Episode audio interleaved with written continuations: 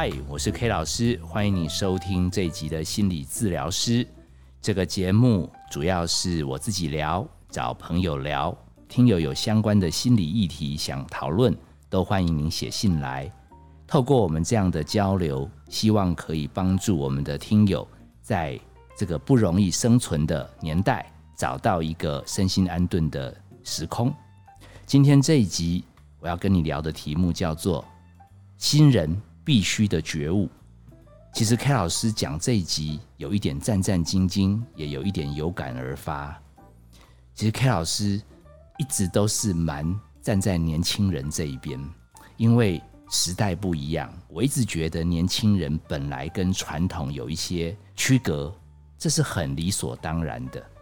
但是可能是 K 老师也慢慢变老了，有的时候对于一些年轻人做事方法，其实可能会忍不住有一点想叮咛。那我就想利用这样一个节目啊，一方面让自己可以抱怨几句，舒压一下。但是也一方面，真的希望我们如果有年轻的听友听了，你勉强参考一下，说不定对于你后面的职涯人生也会有不一样的开展。故事很单纯啦，故事就是 K 老师受邀要去做一个采访，那呃 K 老师其实时间有一点紧，可是想到说。都已经半退休了嘛，那呃，能为社会贡献一点点，就像我们做这 podcast 节目一样，不也是很幸福吗？自己还有被别人需要的这样的肯定，所以 K 老师就答应了。而且对方要采访的主题，其实 K 老师蛮拿手的，哦，不是第三人生，就是什么妈宝怎么办这些东西，其实 K 老师常常讲，所以心里想说，其实二三十分钟就可以聊完。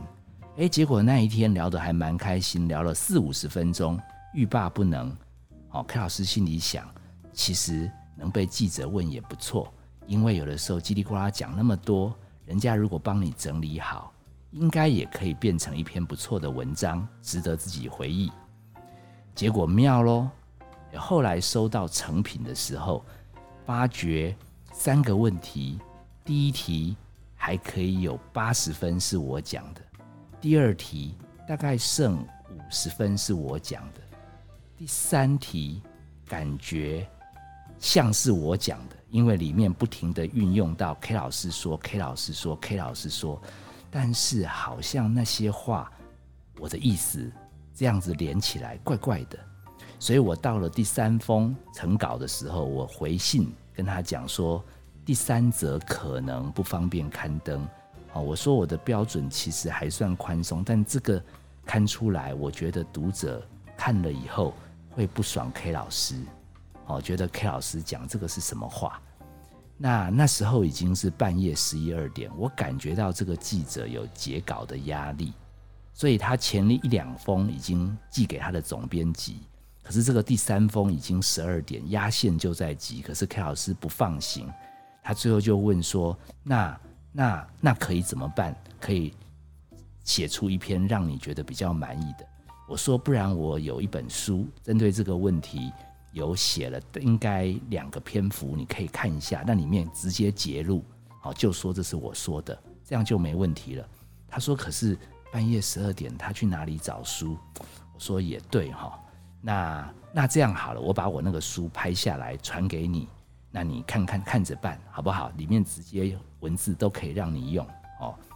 然后他就说，这样还是有一点不容易耶。后来我就想说，你有截稿压力，其实 K 老师明天演讲 PowerPoint 也还没做完。然后他又一直打电话来，然后我只好跟他讲说，不然这样好不好？我我帮你改。哦，你你你把档案叫出来，他最后居然说说那 K 老师，你可以直接改好传回来吗？我答不出话来，我只跟他讲说，嗯，我坚持你念一句，我改，然后你自己在那边打字。我感觉如果整篇拿过来我改的话，我觉得我晚上应该会生气一晚，所以我就透过电话哦一字一句改好。那妙的是，已经超过十二点，超过一点，他又传过来说：“这样可以吗？”我后来发现，他的标点符号有的都下的不对，我就说这个标点符号要改。然后他说收到，然后他说那他改好了，直接寄给主编哦。我那时候已经不能信任了，我说你标点符号改好，还是再寄给我看，我比较有把握。哎，结果他倒是在一点多的时候寄过来了，我说可以。我最后也给他一个勉励，我说辛苦你了，哦，其实十二点就要截稿，哦，我们一起奋斗到一点多，你要加油哦，哦，那他感觉有被我鼓励到，可是我心里面有一些担忧，会不会我对他稍微放松了一点，然后他将来遇到其他采访对象的时候，也会用这样的方式来工作，因为其实他是一个很好的倾听者，所以可以让我畅所欲言。可是，其实有的时候在压线的时候，他应该是感觉能交完就算了，哦，他可能没有把自己再逼紧一点。所以，K 老师其实一方面是说给这一位呃年轻的记者听，一方面其实也跟我们时下的年轻人聊一聊。如果你开始要进入职场，我个人是觉得头两年，特别是第一年。如果你天天都非常痛苦，这就对了。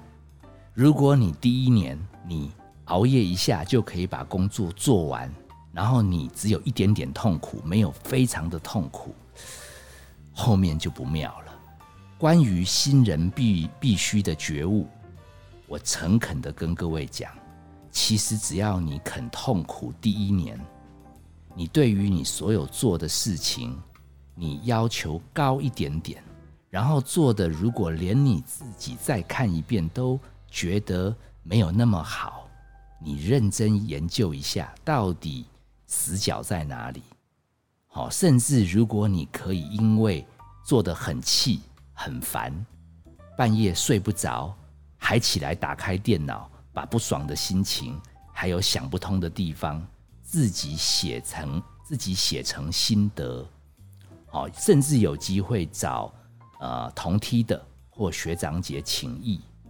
我个人觉得，度过头两年这种生不如死、睡眠不足、自己不肯放过自己的部分，到了第三年以后，你应该就有机会体验到自己跟入行的第一年不是同一个 level 了。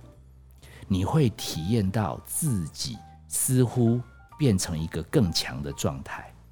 当然啦，现在的年轻人可能因为啊，社群软体看的很多，所以觉得我干嘛变那么一些厉害？而我再怎么厉害，也没有像那个谁谁谁那么厉害。所以呢，变成只是浏览 YouTube，只是滑滑手机，变成没有自己变强，甚至自己。放过自己，说不变强又怎样啊？变强还不是要死掉？我感觉啦，不变强是真的不会怎样。可是 K 老师以比较资深的过来人告诉你，人也就只有这样一生。那人生要往这个山上爬，其实当然你可以讲脚酸。那其实我坐在山脚山腰乘凉。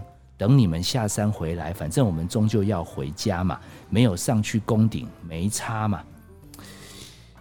我个人认为，如果你有机会到，不要讲山顶，山的接近山顶，你很累的时候，脚酸到爆的时候，你再回头一看，你会发觉，其实从高处往城里看，往远山看，风景跟你在山脚山腰的真的是不一样。而且人就这一次，你脚把它保持的那么好，都没有酸到爆，其实也是要走嘛。那不如体验看看酸到爆、酸到断到底是什么样的滋味。而且，如果过完第三年，你变成在一个不同的 level，我甚至要恭喜你。你到了第五年的时候，你甚至会开始看到你新进的学弟妹也分两条路在走。有人就停在山脚、山腰，打算摸个鱼混一下。日子得过且过，然后你也会看见当中有一两个真的半夜睡不着，生气，然后迷惘、挫折，甚至抱怨。可是这些学长姐，其实在心里面会觉得第二群人，他们会更愿意交流。我觉得人的一生有限，如果我们的努力得到前辈的看见，而愿意拉我们一把，其实我们甚至有机会越过的不是一座山，甚至更多的山都有机会去挑战跟征服。当然，我们人生最后也是要下山，可是，在下山的路上，你不觉得你回忆的风景也会比较多吗？你将来可以说嘴的故事也更多啊！所以我真的还蛮诚挚的。好本来是要来抱怨啦，讲着讲着，突然觉得自己好像慈悲了起来。我真的是一个从自己是年轻，然后我应该是自己天生就有一点强迫症，会一直焦虑。哦，如果你听过我们节目，都知道 K 老师常常失眠。我是因为先失眠才起来想我白天做不好的事。那我是鼓励我们听友也试试看。如果真的有的时候晚上睡不着，你也可以把你目前遇到的状况，不只是在职场，可能你变成新手爸妈，可能你现在开始要念大学，可能你将来要做阿公，然后你在这个第一二年有一点迷茫、混乱、看不清楚、惊慌失措、适应不良的时候，你允许自己有一点爆肝，书写下来，累积心得，其实到第三年。你就会发现变强，到第五年你还说不定愿意传承。希望你们听到 K 老师这一集有一点点抱怨，但是也是有一点点衷心的劝勉。同时，那你也可以在你的人生当中静下来想一想，也许新人本来就有一些必须的觉悟，就是头两年苦得不得了。然后把这个过不去的心情、抱怨的心情、愤怒的心情书写下来、记录下来。但是，一旦得到领悟，任督二脉打通，到第三年你会有一种豁然开朗的感觉，甚至到第五年、第六年，你会开始有想传承的感觉。这样的生命其实是非常精彩的，因为我们得之于人，我们也把我们得到的东西回馈给大家。好。倚老卖老说了一堆，希望你们勉强听完，然后参考一下。好，那希望大家有更多的收获。我是 K 老师，本节目由金星文创制作，相关的节目你可以在各大 Podcast 平台收听。如果你有认同我们的想法，或者你也对于时下的年轻人或者资深的人一副倚老卖老的样子，你有一点烦，我们可以就这个话题。继续更多的讨论，我们下次见。